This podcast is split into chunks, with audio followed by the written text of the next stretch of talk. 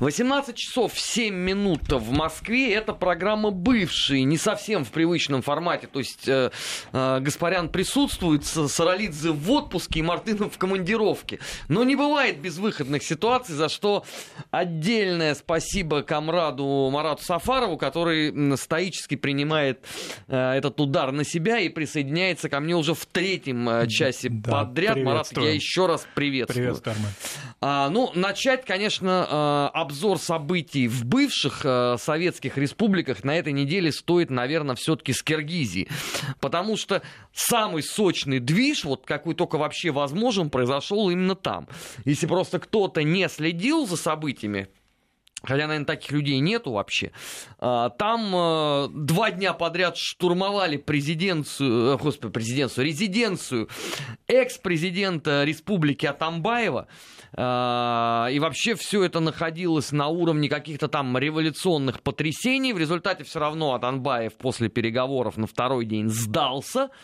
А, там возбуждаются уголовные дела, но сказать, что обстановка нормализовалась, это, наверное, все-таки погрешить против истины. Да, безусловно, потому что сторонники Атамбаева же никуда не делись, они, собственно, в пригородах Бишкека остались, и вот насколько мне мои знакомые, которые живут а, в столице Кыргызстана, говорят, ситуация достаточно такая, ну, не то чтобы она а, напряженная, но тревожная, поскольку понятно, что все жители этого государства центральноазиатского, они прекрасно помнят, чем завершались такие, казалось бы, локальные политические э, события и конфронтации и в 2005 и в 2010 году. В этом смысле слова нашего премьер-министра Дмитрия Анатольевича Медведева о том, что лимит на революции, да, Кыргызстан уже э, исчерпал, в 21 веке, они, мне кажется, наиболее точные, потому что понятно, что после каждого из этих событий, и после тюльпановой революции, после событий 2010 года, и так очень слабая экономика этого государства, она отбрасывалась назад, потому что помимо различных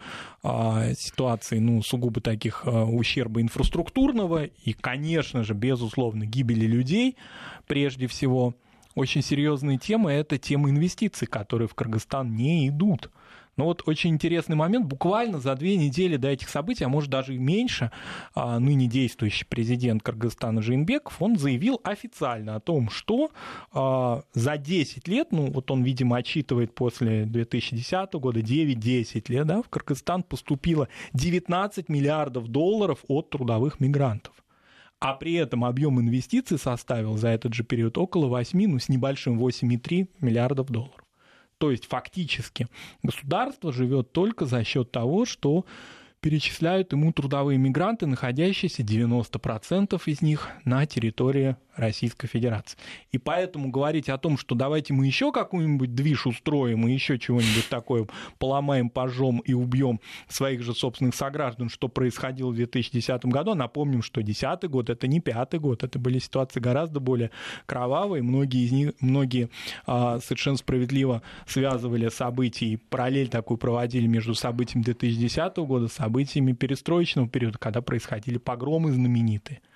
А, кровавые, такие в череде всех тех межнациональных конфликтов, которые были в 1989-90 годах. Вот примерно такая же история произошла в 2010 году. Просто историческая память, она у людей, которые, слава богу, да, не принимали участие, не становились жертвами, она короткая, все забывается очень быстро, такой объем информации а, и событий, а многие тогда особо не обратили внимания, в то же время вот на территории постсоветского пространства происходила фактически такая короткая братоубийственная война, в частности, вот в Волжской области. И повторение этого, как мне кажется, очень многие не хотели бы. И вот, несмотря на то, что ситуация очень тревожная, все-таки вот этого запала, который происходил тогда, в 2010 году, как-то он не наблюдается потому что многие понимают, что это некие такие разборки а, внутриполитические, они пока не поднимают большое количество людей а, с обеих сторон, да, людей, которые защищают современного, современную действующую политическую власть и ту, которая ушла в 2018 году. Хотя, конечно, те проблемы, которые произошли 10 лет назад, которые произошли 20 лет назад, они никуда не делись. А когда мы говорим о Кыргызстане, мы должны помнить о том, что это государство, несмотря на его небольшие размеры, небольшую численность, оно разделено на две части. То, что север это север, а юг это юг, не только в национальном, в этническом смысле, но и вот в ментальном смысле, да, в смысле экономического развития, переизбытка трудовых ресурсов на юге, в том, что север, ну, условно говоря, по меркам Кыргызстана богаче, чем южные области, Джалабадская, Ожская, это никуда не делось. То есть современные какие-то процессы, которые экономически, социально-экономически там происходили, и вот этот приток а, средств от трудовых мигрантов, он все равно не смог сгладить вот эту неравномерность, и она все равно ощущается. А кроме того, еще нужно учитывать, что в такого рода государствах очень много, несмотря на различные такие видимые модернизации, очень много архаики. Ну, например, кандидаты в президенты и вообще в действующей политике активные, публичные, и люди, которые имеют какой-то вес, в том числе административный, они учитываются тоже с точки зрения южане они или северяне. Может нам в России показаться это странным, но вот такая ментальная установка да, в этом государстве, что учитывается, откуда ты родом. Да? Вот каждый президент, а президентов уже было несколько в Кыргызстане, там сменяемость власти такая стремительная, там быстро все сразу. И э, такие, в общем, каждый раз это с какими-то катаклизмами происходит, каждый раз это с отбрасываем назад, учитывается северянин он или южанин. Вот когда-то Скаракаев пришел к власти, насколько я помню, он северянин, вот это долгое правление его 15-летнее почти, это было доминирование северных кланов, потом южных, вот это все постоянно происходило с точки зрения вот таких вроде бы архаичных норм. Ну и я бы еще бы в этой ситуации увидел бы еще одну подоплеку, она может показаться тоже странной, это все-таки наследие кочевое все-таки надо учитывать, что люди еще 70-60 там, лет назад были кочевниками. И вот это а, форма смены власти и вообще каких-то политических дискуссий с точки зрения вот таких вот реальных, так, реального такого мордобоя, она фактически, э, ну, в общем-то, не выветрилась. То есть это в порядке вещей. Здесь нет ничего российского ни в коей мере. У меня очень много друзей из Кыргызстана, и я ни в коей мере не хочу никаких этнофобских, да, тут э, под это подкладывать. Это просто традиция такая, да, чего-то не понравилось, мы пришли и так далее. Вот нет, ну вот, Марат, э, надо сказать, что на этой неделе, конечно, и им удалось расширить мое представление о политической дискуссии. Потому что когда Спецназ идет на штурм, э, в воздухе э, вертолет. Э, спец... А бывший президент стреляет. Бывший президент стреляет. Кто-то убивает одного из спецназовцев. На подмогу бывшему президенту несется толпа с камнями и топорами. Ну, это такая богатая идея для политической, так сказать, полемики.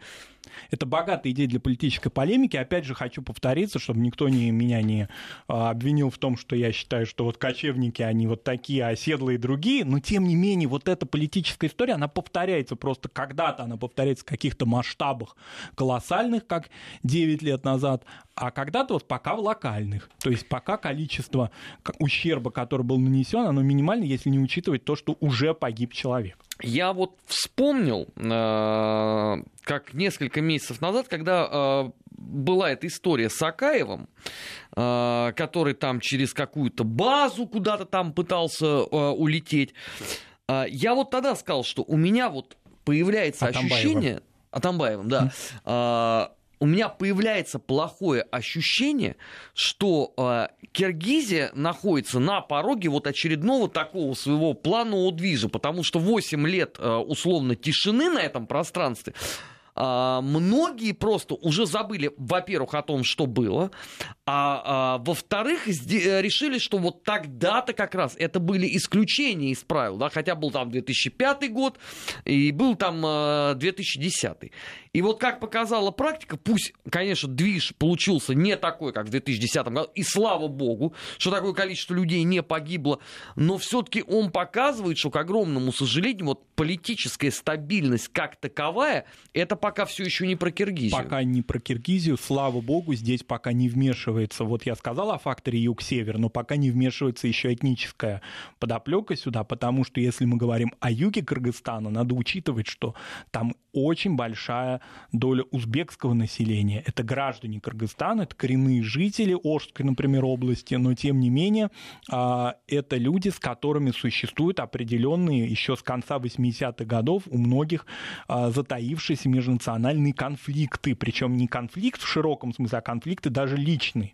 И мы помним, чем завершился 2010 год, это был а, конфликт 2010 года, это были погромы, это были сожжения людей, домов и гибель людей на территории города, древнего города Ош, и многим из них приходилось спасаться бегством на территории соседнего Узбекистана, и, в общем, это уже перешло в фазу межнационального конфликта, что было и в перестроечное время. Слава богу, пока только разговор идет о таких внутриклановых разборках. Что же касается внутренней нестабильности, мне кажется, единственным фактором стабильности в Кыргызстане, того, что Кыргызстан вообще как-то на плаву держится еще, это то, что Кыргызстан интегрирован в э, ОДКБ и в таможенный, таможенный союз, союз, евразийское пространство. Вот это единственный фактор, который держит это государство от распада и от того, что оно э, в экономическом смысле не развалилось. Потому что, вот заметьте, мы говорим об этих миллиардах да, долларов, которые поступают на территорию Кыргызстана, они поступают благодаря тому, что люди, а, жители Кыргызстана беспрепятственно отправляются на рынки труда государств, а, таможенного союза. Ну, прежде всего в России. 90% на территорию России, да. И именно поэтому, благодаря этому они тем самым а, могут финансировать, могут содержать свои семьи, своих родственников на территории Кыргызстана, и тем самым получается вот такое внебюджетное финансирование государства, которое перекрывает, мне кажется, всю бюджетную политику. Благодаря этому люди не умирают с голоду, люди могут а, ну, существовать, жить, и, в общем-то, каким-то образом какой-то фактор социальной стабилизации в этом государстве существует. Вот единственное то, что если представить себе такую, значит, а, страшную фантастику, что Кыргызстан оказался бы за пределами а, рынков труда таможенного союза, а прямо скажем, России, да, то я думаю, что там произошел бы какой-то грандиознейший коллапс. Почему? Почему так происходит? Потому что в Кыргызстане в советское еще время а, из череды да, союзных республик можно поправить меня, можно сказать, что это не совсем так, но так или иначе это все-таки была не самая процветающая из союзных республик даже Средней Азии. Вот этот переизбыток рабочей силы на юге, он уже тогда отмечался. То, что индустриализация в Кыргызстане прошла не так мощно, как в соседних с ней государствах, республиках, вернее, это тоже было. Все это наследие вот каких-то еще не таких не, не полной индустриализации. Но там еще есть отдельная э, проблема, это удаленные так называемые районы э, Киргизии, которые граничат с Узбекистаном. Да. Мне вот лично рассказывала э, коллега моя, Говорит, Сумбатш, ты не поверишь, там люди на протяжении очень многих лет искренне полагали, что ими руководит президент Узбекистана. Они его считали своим. Почему? Потому что все телевидение и все радио, которое там есть, оно вот оттуда, с Узбекистана Безусловно. идет. И здесь еще очень важно, что сейчас, вот в современной истории как, такого посткаримовского да, Узбекистана, когда очень сильные а, ну, в сравнении с предыдущими периодами многие могут усомниться в таких уж больших успехах, ну, в том, надо сравнивать с тем, что было, да, динамику смотреть экономическую развития инфраструктуры Узбекистана, в том числе Ферганской долины, в том числе транспортной инфраструктуры, того, что там происходит в экономической сфере и так далее. А вот эта некая лояльность да, населения в эту сторону, она, конечно, будет только повышаться, потому что люди реально видят, что там есть определенная работа, она в определенной мере проводится. А здесь пока ситуация ну, так, так или иначе связана с тем, что мы от революции живем до революции. Вот как-то так. И поэтому здесь особого какого-то развития, кроме того, что приходят деньги трудовых мигрантов, ну, по существу нет. Есть в Кыргызстане золоторудная промышленность, есть она, но она не может обеспечить полностью а, бюджет. А, есть вот некоторые наши либеральные да, товарищи, я почитал в это время, они говорят, ну, ведь в Кыргызстане есть туризм, они говорят об этом. Ну, но это имеется в виду озеро, Исыкуль, да? Да, озеро Исыкуль, но оно не может при всем вот том, что там гостевые дома, там все люди по всему побережью этого озера, они все так или иначе вовлечены, но они не могут быть а, источниками бюджета этого государства. Они могут быть источником только своего семейного локального бюджета э, этой территории. Послушайте, э, давайте честно скажем, до Киргизстана лететь, я поскольку там несколько раз был по работе, 4 часа. Это только до, извините, Москва-Бишкек. Рейс. Это мы не считаем еще, сколько ты от Бишкека поедешь э, в Иссык-Куль. Туризм пока не может быть источником дохода. Опять же, в сравнении с другими государствами, которые находятся рядом и которые так или иначе начинают развивать свою туристическую сферу, пока здесь тоже очень много еще минусов. Э, что касается животноводства, могут там экономисты тоже поправить, но пока оно тоже не может быть такой важной экспортной единицей, хотя все-таки она существует. Поэтому, по большому счету, только вот эти присланные деньги, да, по карточке прислали денежки, они пришли, и так или иначе многочисленные родственники могут жить. Еще очень важный момент а, современного Кыргызстана тоже социальный, который запущенный в течение 20 лет, и об этом мне многие-многие мои знакомые говорили, это безудержная урбанизация какая-то вот страшная. Я имею в виду прежде всего Бишкек, да, это огромное количество людей, которые из сельской местности с постсоветского периода, начиная вот с 90-х годов, они стали переезжать в Бишкек, и Бишкек во многом такая перевалочная база перед миграцией в Россию. Ну, он не резиновый Бишкек, извините, Москва не резиновый, Бишкек тоже. Поэтому это тоже определенная социальная напряженность. Туда нужно какой-то вот чего-то такой запал какой-то дать, и сразу все начинает взрываться. Потому что социальные ожидания у людей, да, они очень сильные очень такие большие, в том числе ожидания к власти. Что же касается а, еще фактора нестабильности, да, это вот многие тоже, опять же, возвращаясь к либеральным, значит, нашим ценителям демократии, они говорят, ведь Кыргызстан, вы, наверное, Армен, это замечали такую фразу, это самое демократическое государство Центральной Азии. Такую формулировку ну, постоянно да, ну, я ну, слышу. действительно, когда спецназ штурмует резиденцию экс-президента... И когда президент отстреливается, и все, вот, ну что там, ну это же не Сальвадор Альенде, извините меня, да, по сравнению, да. Здесь все-таки немножко другой какой-то масштаб. А, и а, насчет демократии. Ну, демократия... Да, и потом, извините, давайте напомним, что в результате этого движа такого вкусного стали закрываться банки и торговые центры. Торговые центры, Это да. что за демократия? Потому что все люди, уже такая генетическая память, что за революцией следует или в параллель ей идет, идут погромы. Это обязательно ну, условие ну, революции. Это в Кыргызстане без этого не получается. Так это везде иначе не получается. Ну да, ну просто там люди это как-то вот так иначе еще помнят, да, как это горело в 2010 году. Так вот, а, это внешне внешнее постоянное вмешательство. Оно может быть не напрямую, да, какое-то со стороны государств, э, расположенных рядом. Это экономическое прежде всего, да. При том, что вот вроде бы мы обрисовали, что экономика в таком плачевном состоянии. Тем не менее, ресурсы есть. И а, в определенные интересы других государств, рядом расположенных, они существуют. И прямые экономические, например, китайские, это совершенно очевидно. В Центральной Азии очень серьезное влияние Китая в экономической сфере, не только в Кыргызстане, но и, например, в Таджикистане. Да? А это идеологическое влияние, оно тоже очень сильное. Кыргызстан вообще такой, как бы открыт всем ветрам, в прямом смысле слова. На семи ветрах он находится, в идеологической сфере все цветы расцветают, могут быть все, значит, представленные моменты. Это я имею в виду и турецкое влияние, и саудийское влияние, оно тоже здесь есть в определенной мере. А, и поэтому, вот опять же, возвращаясь к фактору нахождения в большой международной организации, которая дает возможность этому государству существовать, это единственный вот тот а, фундамент, фундаментальная основа существования Кыргызстана, который на сегодняшний момент есть. Мне кажется, только возможности дальнейшей интеграции, еще большей в экономической сфере, может быть, отдельной и особой интеграции да, Кыргызстана в масштабе таможенного, в рамках таможенного союза позволит этому государству в дальнейшем развиваться. Хотя я хочу заметить то, что большое количество людей, ну не знаю, не буду их там по головам считать, но есть они, они представлены в соцсетях, вообще в интернете, те, которые являются противниками нахождения Кыргызстана в э, таможенном союзе. Такие тоже есть.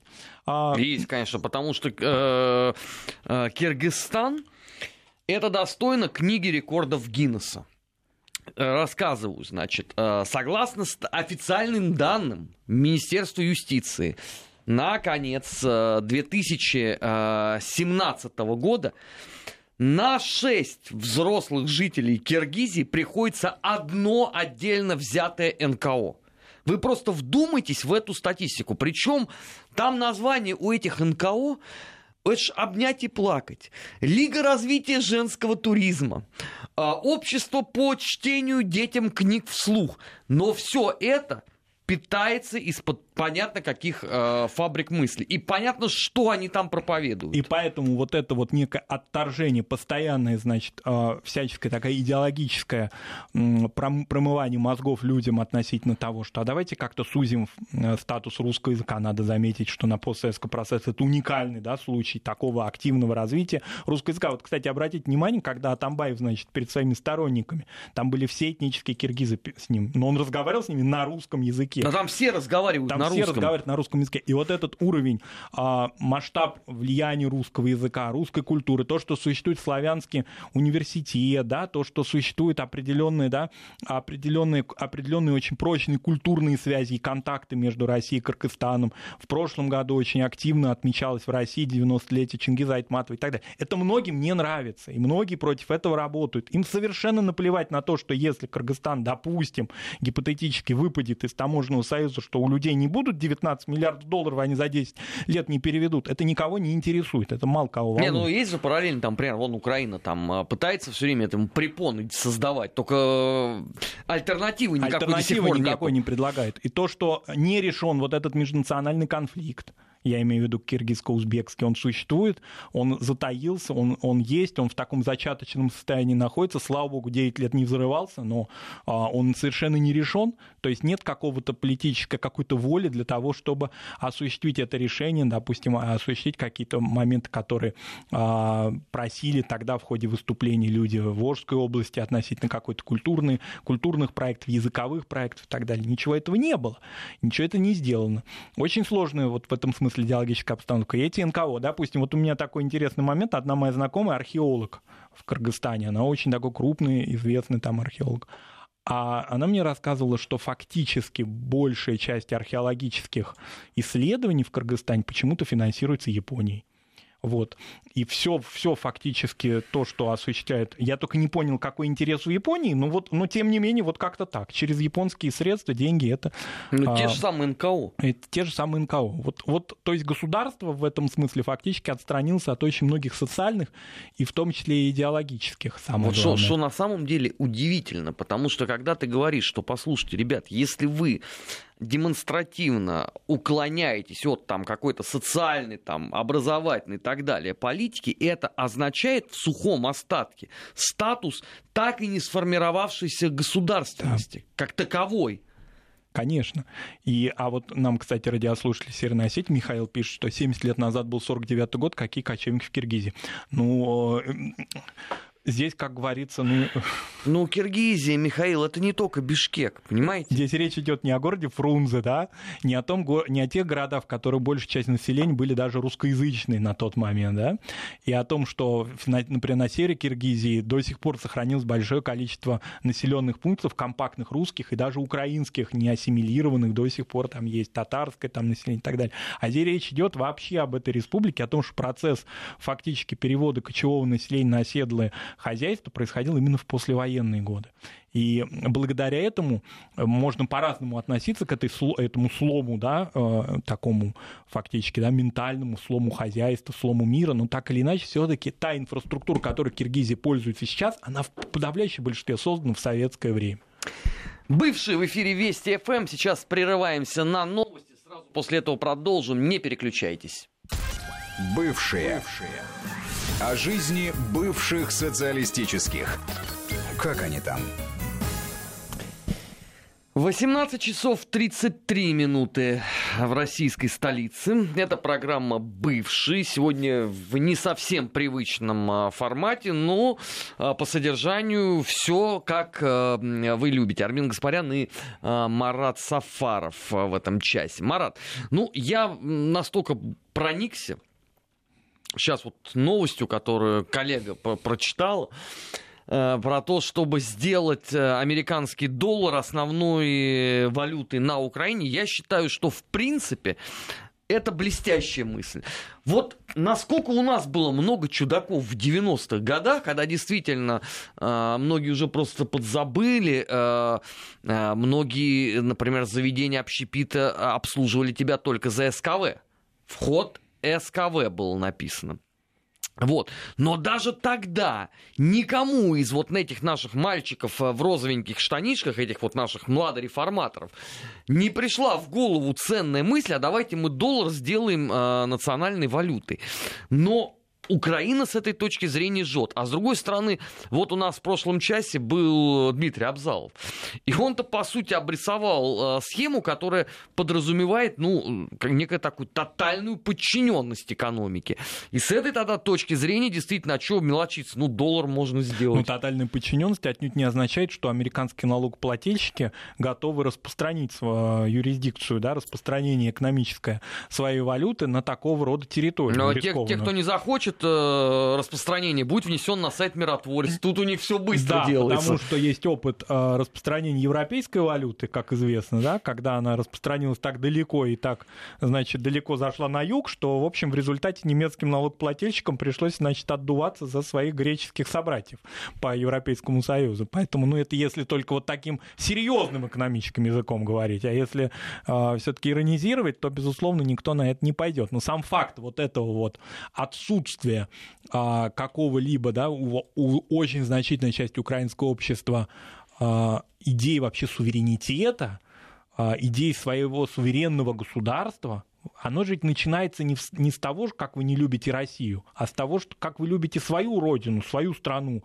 в каких-то конкретных моментах, Нет, да, факторах. Да, там национализм очень своеобразный. Там национализм сводится вот ровно к, к той модели, о которой только что было сказано. Как вы не любите Россию? Как вы выдавливаете из себя по капле э, все русское, а все остальное к этому вообще не имеет никакого отношения. Вот, но если все-таки э, заниматься собственным государством, то, наверное, все-таки необходимо укреплять свою национальную валюту, а не становиться колонией другого государства в прямом, как нам Дмитрий Абзалов рассказал, да, в таком экономическом смысле поставлять рапс, а выращивать выращивать, во-первых, его, значит, травиться на его, этом выращивании и получать какие-то небольшие преференции за счет этого и замечательно себе жить, но, может быть, вам позволит еще расплачиваться иностранной валютой другого государства, что маловероятно. Только единственное, кто вам ее еще дал, эту иностранную валюту, так, чтобы она распространилась по всему государству. Это, конечно, очень интересная такая затея.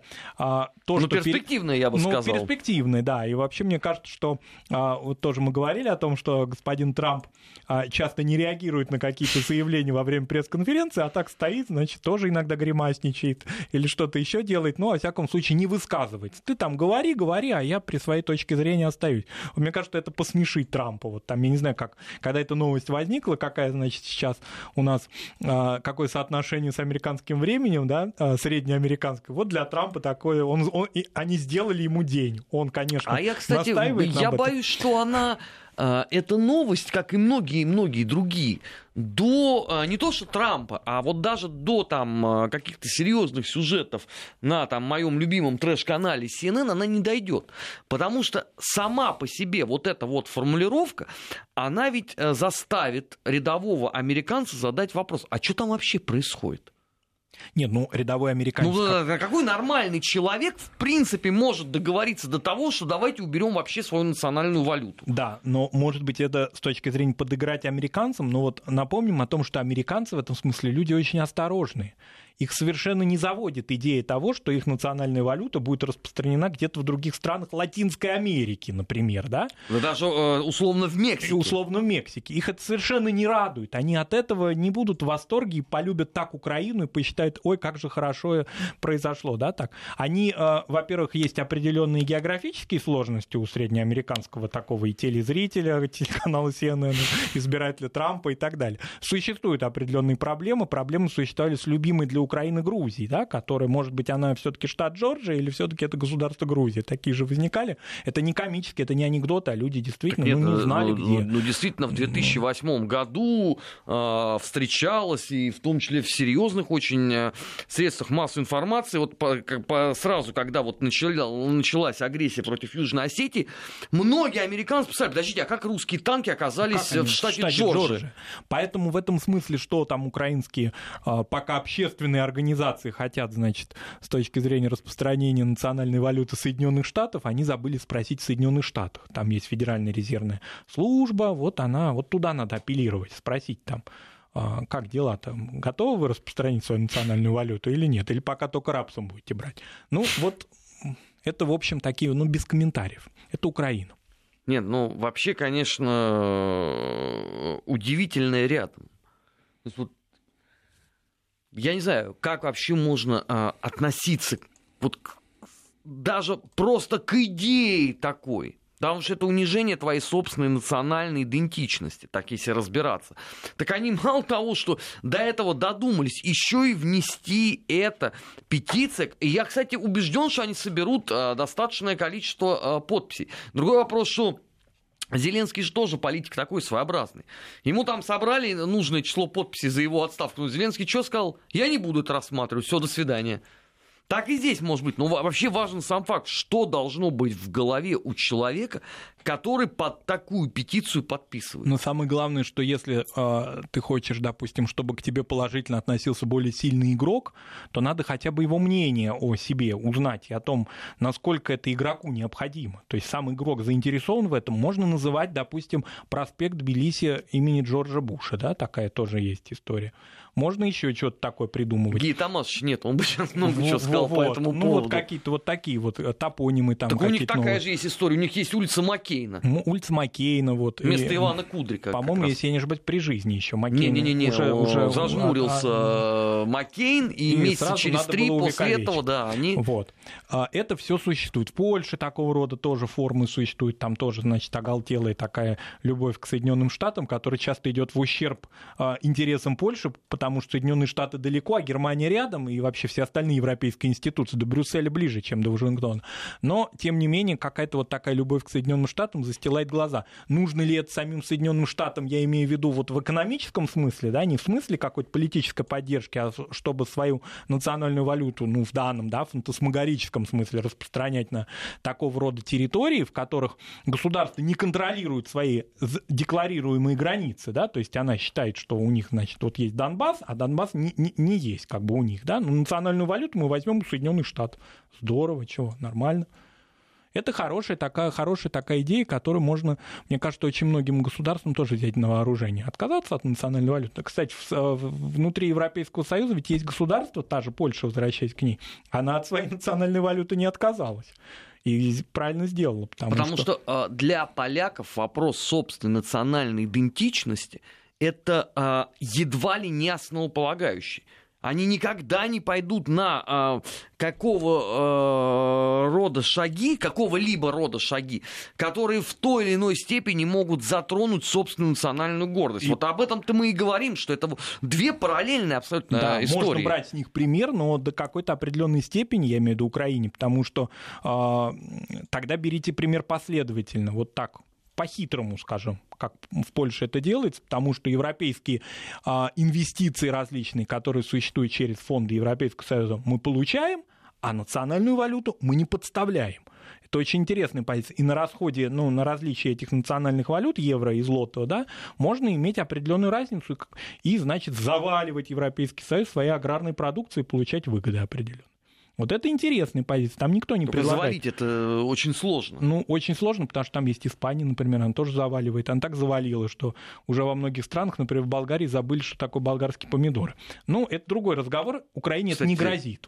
Украине, может быть, при продаже земли грозит пока только Кстати, вот, рабс. Марат, вот я вот клянусь, я пару дней назад вспоминал вот эти вот э, болгарские помидоры, вот этот Всё вот это... венгерский зеленый горошек фирмы Глобус. Помните, да, да, такая да, да, была в нашем детстве? А это вообще сейчас существует? Вот мне просто интересно. Вот после того, как они раскрепостились, они... Э, вышли из, э, так сказать, нашего тоталитаризма, э, у них теперь все хорошо, вот вопрос, а эти все продукты... Они, они... все исчезли, все, нет ничего. То есть они остались в прошлом, они, да, с Они остались в прошлом, потому что существуют южноевропейские государства, которые активно, да, сейчас многие могут сказать, ой, не надо только трогать тему генетически модифицированных образований, продуктов, не будем ее трогать, но так или иначе они имеют какую-то очень высокую урожайность, которой Никита Сергеевич Хрущеву не снилось, да, вот, и они завалили всю остальную часть Европы аж до Финляндии. Вот недавно мой знакомый приехал из Хельсинки, он сказал, что в Хельсинки есть хорошая рыба, хорошая молочка, но вот почему-то нет овощей. Но я говорю, ну ведь Скандинавия вообще-то не очень овощной регион. Но тем не менее, раньше а как-то были. А теперь вот по экономическим это дорого, там энергоносители, они и в Финляндии тоже дорогие. Поэтому дешевле покупать испанское, например. То же самое мне рассказывали знакомые из Франции, например, где только на фермерских маленьких рынках можно поесть что-то хорошее, качественное, напоминающее о старой Франции. Ну, это просто лишний раз э, к вопросу это, о том, что, это сильные что, страны. что вступление в Европейский Союз обозначало а, автоматически улучшение экономической ситуации внутри каждых стран. Да, это сильные мы назвали страны, а уж про Болгарию а, и же с ними, Румынию, например, и речь не, не идет. А мы сейчас должны будем а, прерваться буквально на несколько секунд и сразу после этого продолжим. Вести ФМ. 18 а, часов 45 минут э, в Москве. Э, продолжаем э, программу «Бывший» Армен Гаспарян и Марат Сафаров. Ну, программа «Бывший» не может, в принципе, существовать без упоминания одной замечательной страны, которая называется Молдавии. Ну, дело в том, что просто исторически так сложилось, что мы с Алексеем Анатольевичем Мартыновым очень любили а, эту страну и с удовольствием а, туда ездили а, по работе, а, встречались там много раз а, с людьми, но а, последовательно сначала меня, а потом его сделали а, персонами нон-грата на 5 лет. Кстати, у нас вот в следующем году истечет срок. Юбилей. Да, но я полагаю, что нам э, с комрадом за наши языки уже сделали это, наверное, бессрочную персону нон-грата, и поэтому мы не сможем, э, может быть, в краткосрочной или там даль- дальнесрочной перспективе побывать. Но неважно, мы в любом случае следим, конечно же, за Молдовой. И на этой неделе вот господин Плохотнюка э, заочно арестовали э, в России. Ну, согласимся, 28 уголовных дел по контрабанде наркотиков в особо крупных размерах, это все-таки, друзья, события на постсоветском пространстве. То есть, если бы речь шла про Колумбию, может быть, это был какой-то рядовой бы день, да, там, будни наркокартеля. Но все-таки вот для постсоветского пространства это богатая история. И самое это удивительное, что куда-то стремительным образом подевались многочисленные защитники плохиша. Потому что когда мы с э, Лешей Мартыновым на протяжении многих лет говорили, послушайте, весь вот криминальный бизнес, какой есть в Молдове, он весь находится под плохишом. Вы можете там не верить нам, но скатайтесь сами туда. Спросите у любого, наш Штефан Шелмарь, это центральная улица Кишинева. И он вам с гарантией в тысячу процентов расскажет все схемы Плохотнюка. Вот у него тогда была куча защитников. Были телеканалы, были журналисты. Отдельно там были прикормленные политологи. Вот я специально всю эту неделю ждал. Думаю, ну хорошо, сейчас плохиш в бегах. По слухам, он в Майами. Но вся вот эта публика, она же в Молдове осталась, она же по-прежнему на зарплате, я так подозреваю. Чего же они не отрабатывают? Ну, это странно. Ну, Молчат по поводу вот этих 28 э, уголовных дел. Потому что при любой власти, в любой стране все-таки контрабанда наркотиков, ну, это уже much. Другой вопрос, что, опять же, для плохиша это абсолютно будничное действительно явление. Ну, у него там политические убийства, а, отжатие бизнеса, а, шантаж.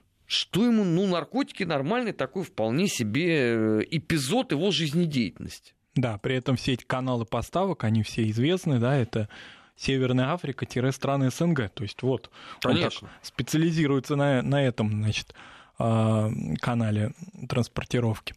Удивительно, конечно, то, что действительно нет какой-то особой медийной такой поддержки внутри Молдовы, да, со стороны его структур, которые, которые до этого все время обвиняли прежде всего Россию, то есть Россия, значит, виновата в этих вопросах. Ну, Россия а в глобальном смысле, там еще же была отдельная категория людей, которые все время, знаешь, она слушала программу «Бывшие», и потом, значит, у них там пара дней еще на осмысление обычно уходит, суббота, воскресенье, и вот в понедельник начинает начинается вот этот вот фонтан навоза, что вот там эти два, значит, негодяя оклеветали светлого демократа, который почти с самим Трампом на короткой ноге. Не, ну там были и возражения в сторону программ бывшей даже со стороны действующего президента Молдовы, да, да фактически, да. потому что, мне кажется, это та самая вот страна, которая очень э, на всех уровнях, да, и политических, и оппозиционных следит за программой бывшей в таком очень... Фактически это тема политического дискурса, да. Ну, Марат, Каждый, вам не рассказывал, а, Леша в свое время сказал, там был, было, по-моему, две недели, когда мы не нашли вообще там никаких событий, но вот и мы молчали, ни разу не употребили слово. А они стали звонить и говорить, послушайте, а, а, а что? А как? Ведь вы должны о нас говорить. То есть на нашей программе они же еще себе вот э, делали такой небольшой маленький гештаб. Ну да, ну вот такая интересная, а, интересные такие радиослушатели, да, высокопоставленные не очень, mm-hmm. значит, на территории Молдовы Обслуга. есть. Вот. Но э, если говорить серьезно, ведь э, вот то, о чем мы говорили про Кыргызстан, о том, что Кыргызстан, находясь в пространстве таможенного союза имеет при всех неблагоприятных факторах, которые в нем внутри экономики и политической ситуации существуют, быть на плаву, так или иначе, во всяком случае, существовать как государство – в той или иной степени с разными кризисами. То, что касается Молдовы, которая хочет европейской интеграции, а если проще говоря, хочет просто вступить в значительную часть ее политического истеблишмента, стать уездной частью Румынии, вот там вся ситуация иная, да, и здесь речь идет прежде всего и о населении, и о поставках, в отличие от Кыргызстана, здесь развитое сельское хозяйство, а здесь возможности для поставок, и они были когда-то, когда экономические отношения между нашими государствами существовали. Это все существовало и было. Теперь куда вот, куда это делось? Ну, население, да, оно переключилось, значительная часть людей в Молдове вынуждены работать в Европейском Союзе. Некоторые из них работают в Италии. Мне многие... Значительная часть вообще на территории России. На территории России. Какая-то часть, ну, значительная тоже, она вот на территории Европейского Союза, в частности, в Италии находится. То есть о экономическом развитии и существовании своего собственного государства, даже вот в таком разломанном состоянии, в том хотя бы то, которое контролируется да, Кишиневым, та часть территории. Ведь декларирование в течение 25 лет о принадлежности Приднестровья к Молдове не делает Приднестровье частью Молдовы. Можно декларировать декларировать что угодно, о халве там, да, говорить, как у вас точно пословица, но от этого слаще не будет. Эта территория не входит в состав Молдовы и не будет в нее входить. Не, больше того, э, Андриану Канду, э, спикер э, парламента, и в свое время правая рука Плохиша, ну это старого еще парламента, да, он однажды прямо сказал, что послушайте, если Приднестровье будет мешать нашей чудесной э, интеграции в Европу, то мы вообще от него отказываемся пошли они к чертовой матери. Пусть кто хочет, тот этим вопросом и занимается. Он открытым текстом это сказал. Поэтому да. это такая история, она тоже для внутреннего пользователя, что вот она у нас единая неделимая ну, периодически Молдова. мобилизуется население на эту тему, но население реально-то не мобилизуется потому что, э, откроем такой, может быть, секрет для тех, кто не знает молдав, молдавско-приднестровскую действительность, в отличие, скажем, от ситуации между Грузией, Южной Осетией и Абхазией, где практически контакты между этими государствами, их практически нет, а люди из Молдовы в Приднестровье и наоборот, они, в общем, могут циркулировать и посещать. Помните президента Воронина, который, в общем, с приднестровскими да, корнями, и он там, значит, чуть ли у него не мама была в Приднестровье, он туда ездил, потом приезжал и говорил, что они, значит, сепаратисты. Что не мешает мешало ему развалить подписание договора с Россией? Буквально уже подготовленного просто уже, в что Путин туда должен был да. лететь. Это вот буквально вот в часы остановили. В часы остановили, да. И вот эта ситуация так. Ну, а, Румыния тоже особого сейчас, вот за последнее, во всяком случае, полугодие, а полугод, а, полугодие, да, она никакого-то особого интереса к тому, чтобы а, интегрировать, да, каких-то слов от румынских политиков особых. Вот я, например, а Румынии просто дали по рукам в Брюсселе, им сказали, алло, товарищи, мы не хотим великую большую Румынию. Мы с вами не знаем, чего делать. С вашим уровнем там а, Коррупция промышленности и экономики. А, и а про коррупцию тут уже вообще да. молчат все. И поэтому, ну, надежды, конечно, очень большие, но они пока только для тех уже унионистов, которые всячески стремятся, пока не завершились только тем, что некоторые из них получили румынские паспорта. То есть они де-факто сами, конкретно локально, стали гражданами ЕС, но своих сторонников они туда и территориально они пока туда привести не могут. Кроме того, мы много много говорим о Приднестровье, но в Молдавии есть и ею контролируется Гагаузия, которая совершенно не стремится в Великую Румынию. Нет, и... а больше того, э, в Гагаузии искали, ребята, вы хотите в Румынию, ради бога, идите ну, только отделим... без нас. Да, мы а отдельно будем. А в начале 90-х годов уже был этноконфликт э, между э, Камратом и э, Гагаузией, в общем, и э, Кишинем. Он уже существовал и, в общем-то, был, имел, имел очень такие серьезные последствия. Фактически в течение 90-х годов в таком зачаточном состоянии был. Поэтому здесь речь вообще не идет о том, что куда-то кто-то кого-то ждет, куда-то присоединяться. Кто ждет? Куда ждет? Если парализованы действующие э, ветви власти, да, президент периодически блокируется, фактически лишается своих полномочий, парламент сам по себе находится, правительство само по себе. Так здесь же еще поразительно то, что несмотря на потерю из этой системы плохиша, она сама по себе не меняется. Они все остались на своих местах. То есть я вот искренне не понимаю, а в чем тогда суть вот этой антиплохишовской революции? От того, что он наконец-то уехал? Да он перекрестился. У него же мечта была там жить. Нет, а насчет... его никуда не впускали, он всюду был не рукопожатен. Тут договорились, да, посол пришел, проинструктировал, сказал, так, пусть плохиша бывает в Майами, живите без него. Прикольно. А Нет. система как? А система же, вы мне сами рассказывали, как система в этом чудесном государстве молдавском существует по скайпу. Так бывает. То есть можно ну, да, управлять... это, это в случае с э, Ренатом Усатым который да, контролировал деятельность городской администрации, да.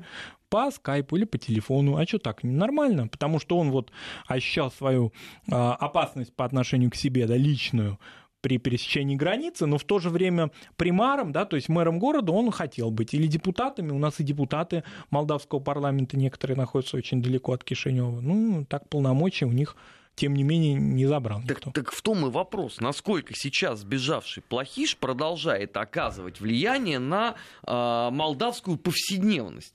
Причем на этот вопрос, вот казалось бы, он должен на поверхности лежать. Мне из недели в неделю ни один человек э, в Молдавии э, ответить не может. Они э, смеются, условно, как это у классиков сказано, он ухмыльнулся в усы.